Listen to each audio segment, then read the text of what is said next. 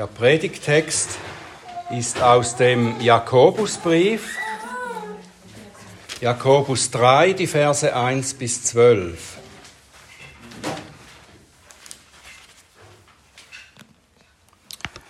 Das ist Gottes Wort. Werdet nicht viele Lehrer, meine Brüder, da ihr wisst, dass wir ein schwereres Urteil empfangen werden. Denn wir alle straucheln oft. Wenn jemand nicht im Wort strauchelt, der ist ein vollkommener Mann, fähig, auch den ganzen Leib zu zügeln. Wenn wir aber den Pferden die Zäume in die Mäuler legen, damit sie uns gehorchen, lenken wir auch ihren ganzen Leib. Siehe auch die Schiffe, die groß und von, Wind, von heftigen Winden getrieben sind, werden durch ein sehr kleines Steuerruder gelenkt wohin das Trachten des Steuermanns will. So ist auch die Zunge ein kleines Glied und rühmt sich großer Dinge. Siehe, welch kleines Feuer, welch einen großen Wald zündet es an. Auch die Zunge ist ein Feuer.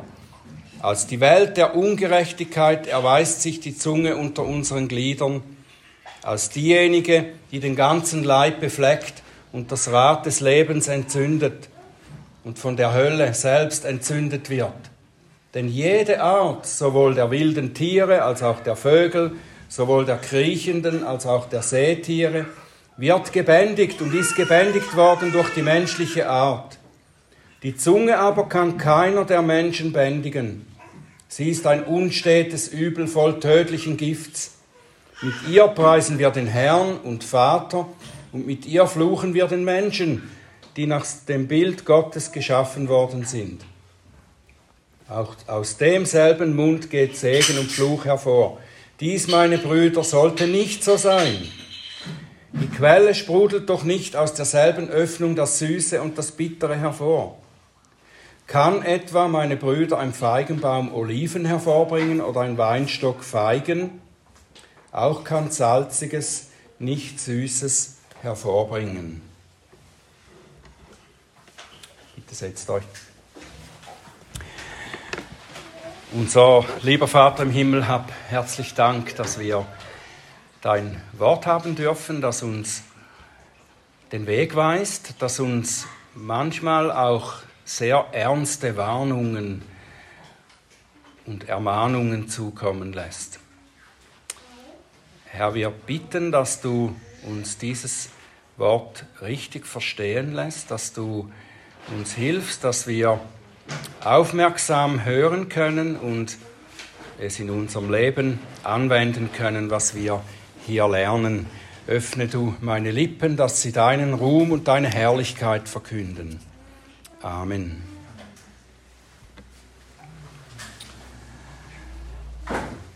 Es ist etwas länger her, dass wir das letzte Mal äh, aus dem Jakobusbrief gelesen haben oder dass ich daraus gepredigt habe. Und darum ähm, müsst ihr euch jetzt an diese Sache erinnern aus dem eigenen Bibelstudium. Ich bin sicher, ihr kommt immer wieder auch zu diesem Brief.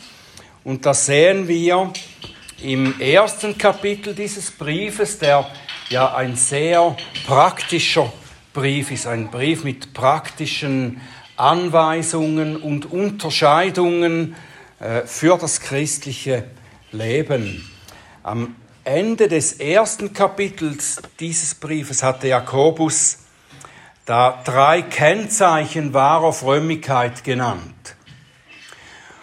Und das, da hat er geschrieben, zusammengefasst, wer wirklich fromm ist, das heißt, wer einen gesunden Glauben hat oder mit seinen Worten, mit Jakobus Worten, wer nicht nur ein Hörer, sondern auch ein Täter des Wortes Gottes ist, der zügelt seine Zunge, das heißt, er kontrolliert seine Sprache, er sorgt für die Waisen und Witwen, also für die Bedürftigen, und er hält sich selber von der Welt unbefleckt. Das heißt, er ist nicht geprägt von der Art dieser Welt in seinem Leben. Das sind diese drei Kennzeichen des äh, wahren Glaubens, der wahren Frömmigkeit. Und im weiteren Verlauf des Briefes, da erläutert Jakobus dann diese Kennzeichen und er zeigt anhand von verschiedenen Beispielen, wie ein Christ in diesen Dingen leben und handeln soll.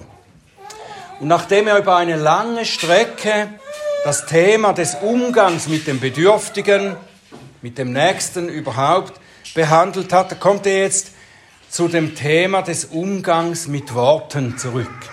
Der Umgang mit Worten.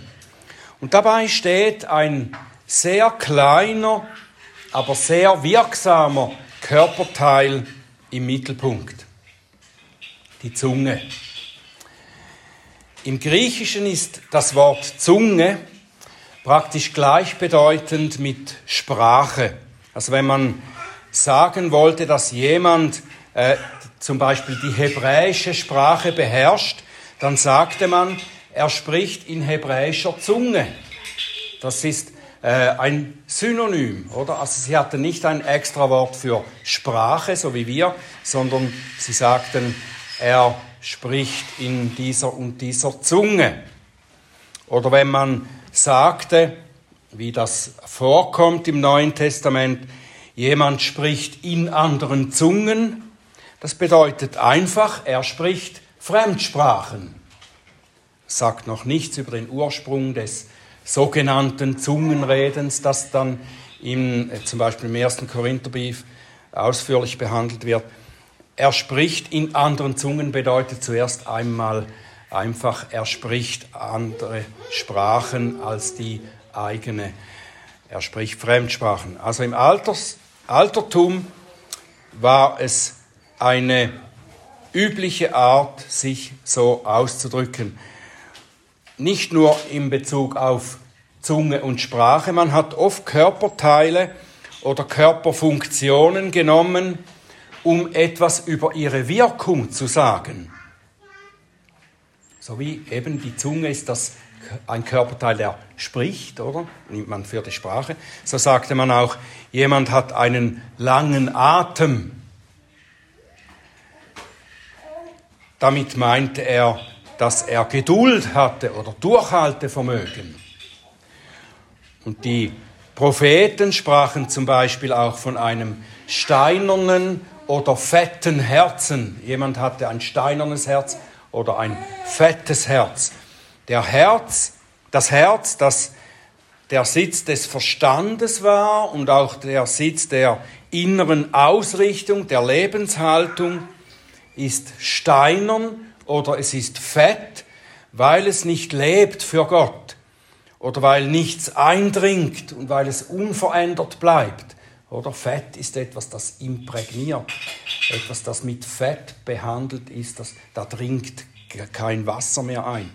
So ist das Herz, das fette Herz ist, äh, da kommt nichts rein, es kann nicht verändert werden.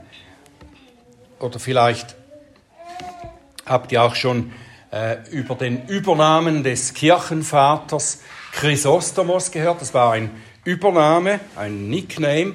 Chrysostomos, das bedeutet Goldmund. Man hat ihm diesen Namen gegeben, weil sein Mund eben Gold hervorbrachte. Das heißt, er hat durch seine Reden, seine Predigten viel Gutes und Kostbares hervorgebracht. Und so ist es auch mit der Zunge im Jakobusbrief. Es geht um die Wirkung dieses Körperteils, dieses Instruments. Was hat dieses Körperteil für eine Wirkung, für Auswirkungen? Die Zunge sollte nach Gottes Willen eigentlich Gottes Lob und Segen und Erbauung für die Menschen hervorbringen. Und darum nennt Jakobus zuerst das Beispiel eines Lehrers wenn er über die Zunge spricht. Jakobus warnt davor, dass äh, zu viele Lehrer in der Gemeinde sein wollen. Er sagt, trachtet nicht zu viele danach, dass ihr Lehrer seid, eben wegen dieser Sache mit der Zunge, was wir gleich noch anschauen wollen. Es gibt im Neuen Testament äh, verschiedene Dinge, die dazu gesagt werden, nicht nur Warnungen, Paulus schreibt zum Beispiel 1. Timotheus 3, Vers 1, das Wort ist gewiss, wenn jemand nach einem Ältestendienst trachtet, also auch ein Lehreramt, so begehrt er ein gutes Werk. Älteste können viel Gutes schaffen mit ihren Worten. Sie können die Gemeinde über Gott belehren, sie können Erkenntnis vermitteln, sie können die Geschwister in ihrem Glauben erbauen, sie können sie in der Not trösten, Sie können, wo nötig, auch ermahnen, durch die Weisheit des Wortes beraten und so weiter. Viel Gutes, das getan werden kann von jemandem, der ein Lehrer in der Gemeinde ist. Aber nicht nur Jakobus, sondern auch Paulus sah eine Gefahr des Missbrauchs dieses, dieses Amtes. Und darum schrieb er eine ganze Liste von Voraussetzungen für ein solches Amt, Voraussetzungen, die jemand mitbringen muss. Und zusammengefasst besagt diese Liste nur Männer, die in ihrem bisherigen Leben als Christen bewährt sind, sollen berufen werden. Die Lehrer der Gemeinde, die steuern gewissermaßen das Leben anderer durch ihre Zunge. Und so kann ein Lehrer auch eine Gefahr sein, wenn seine Zunge nicht gezügelt ist. Er kann Gott falsch darstellen.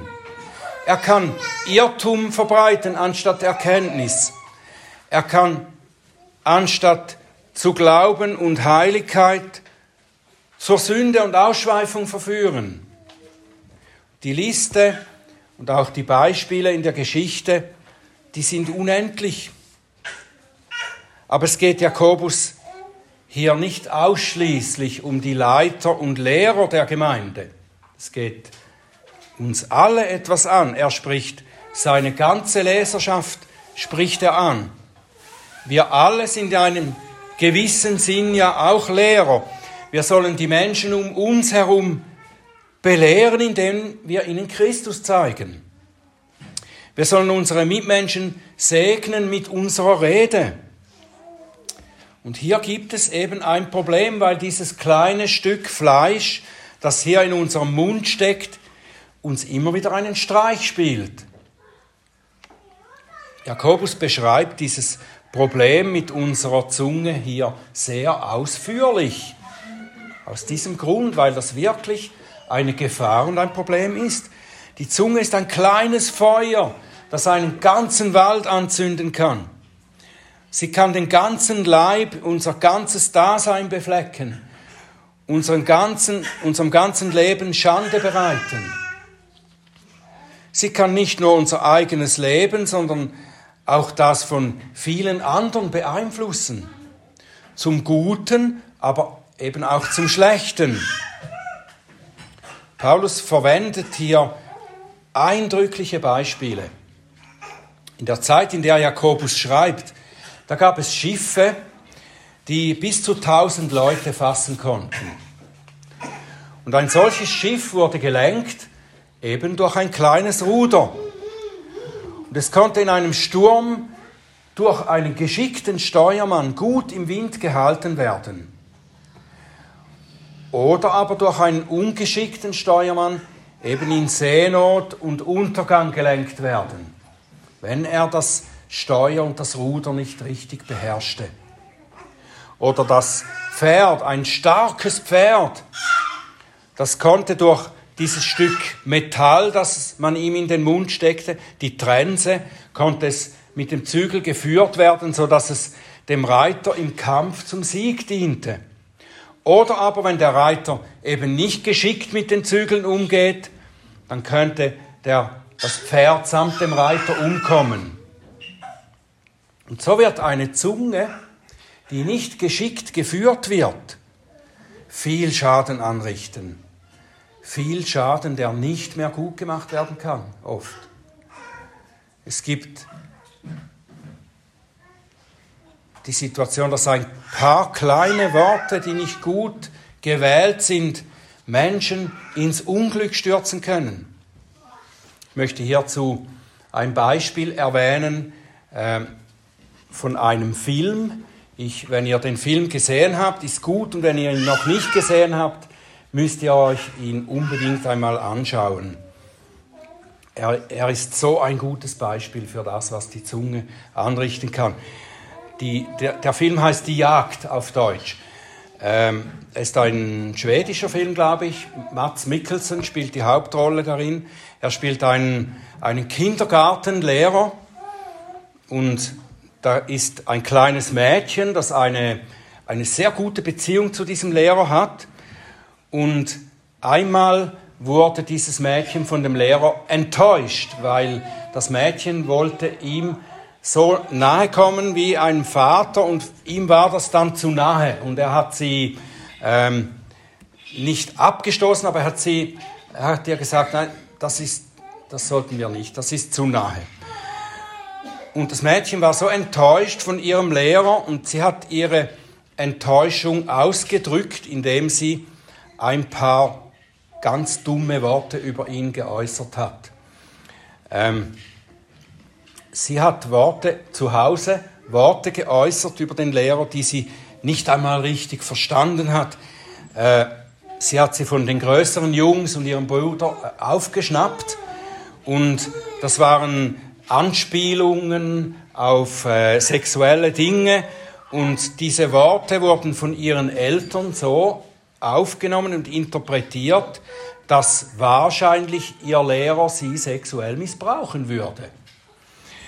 Und die ganze Sache ist dann so entgleist, das Mädchen wurde befragt und, und so weiter und schließlich hat das ganze Dorf den Lehrer verdächtigt.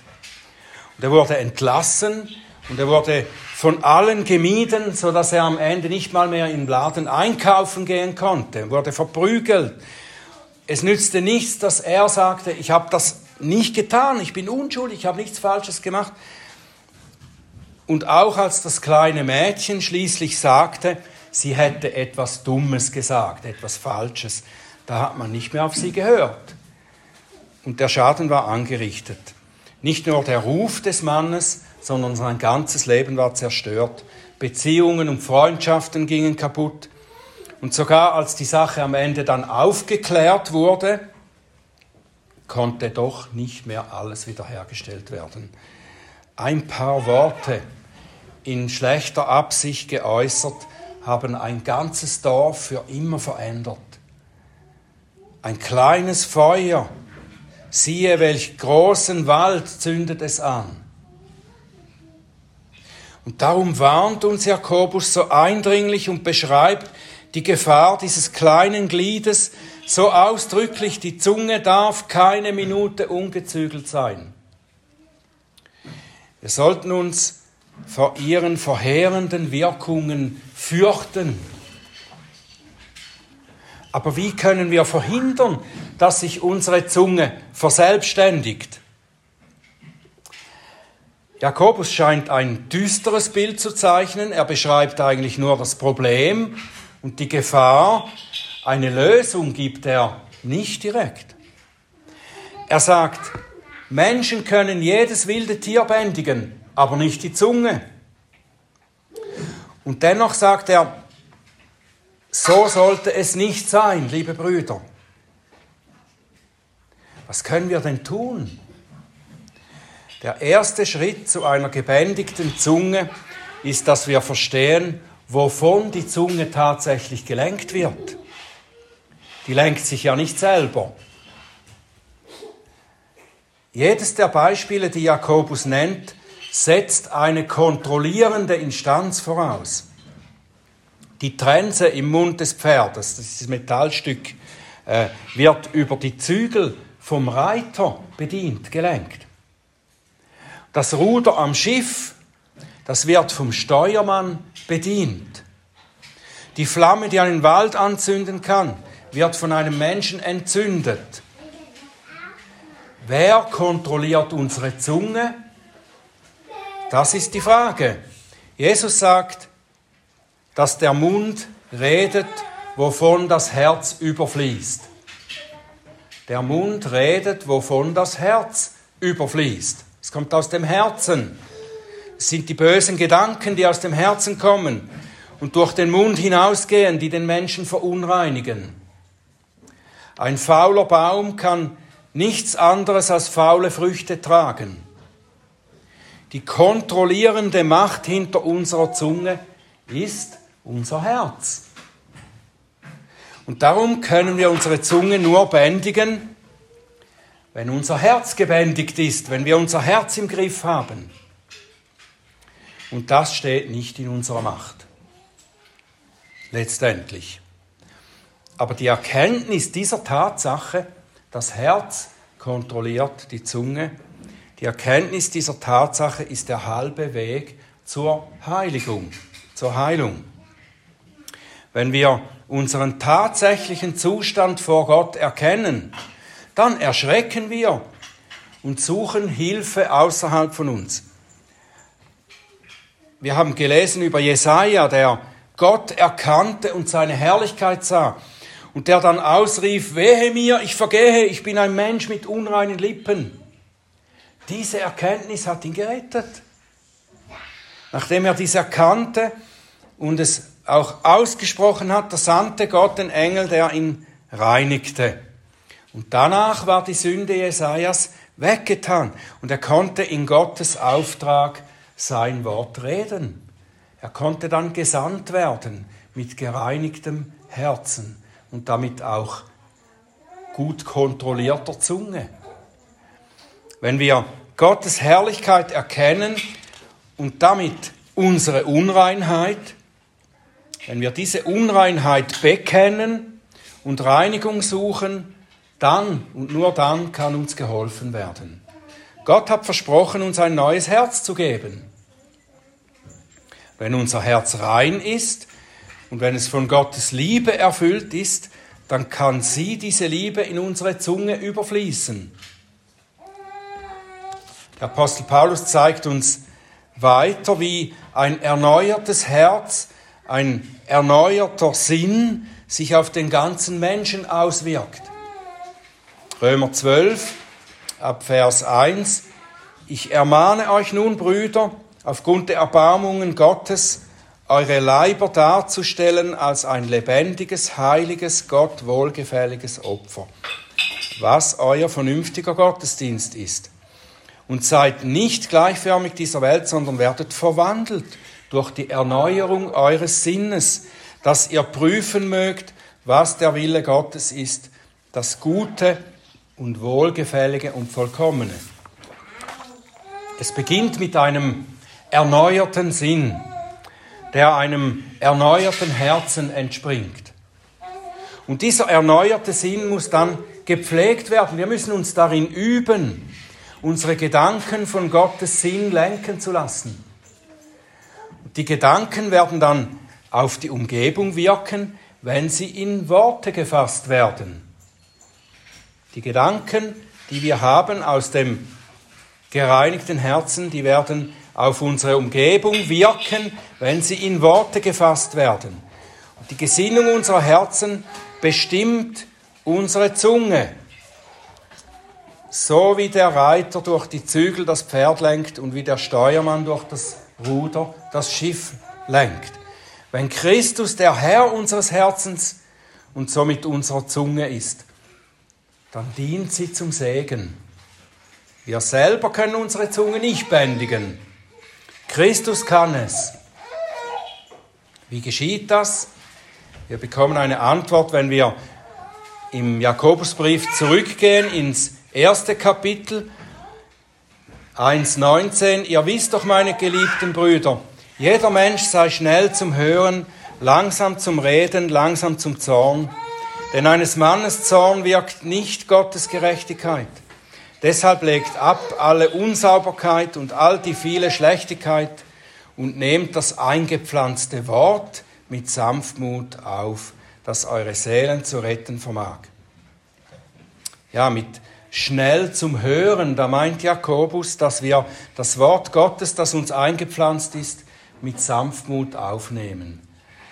Wir hören auf Gottes Wort, bevor wir zu reden anfangen. Wir hören auf Gottes Wort, bevor wir zu reden anfangen. Wir lassen zuerst Gott zu uns reden, bevor wir zum Nächsten reden. Das Wort Gottes hat die Kraft, unsere Herzen zu verändern. Unser Herz muss genährt und erfüllt sein von Gottes Wort. Dann wird unsere Rede ebenfalls davon erfüllt sein. Ein Herz, eine Gesinnung, die erneuert ist, wie Paulus schreibt, prüft, was dem, Nächsten, was dem Herrn wohlgefällig ist. Es gefällt dem Herrn, dass wir unsere Zunge gebrauchen, um Erbauendes, Hilfreiches und Tröstendes zu reden. Epheser 4, 29, kein faules Wort komme aus eurem Mund, sondern nur eins, das gut ist zur notwendigen Erbauung, damit es dem Hörenden Gnade gebe. Wie schön, wenn alle unsere Worte eine solche Wirkung haben hätten auf uns selbst, auf unsere eigene Kraft gestellt, können wir das nicht vollbringen. Kein Mensch kann die Zunge zügeln. Aber der Herr, der durch den Geist unser Herz zügelt, er kann dadurch auch unsere Zunge zügeln. So wie auch Paulus an Titus schreibt, denn die Gnade Gottes ist erschienen, heilbringend allen Menschen und unterweist uns, damit wir die Gottlosigkeit und die weltlichen Lüste verleugnen und besonnen und gerecht und gottesfürchtig leben und reden in dem jetzigen Zeitlauf. Amen.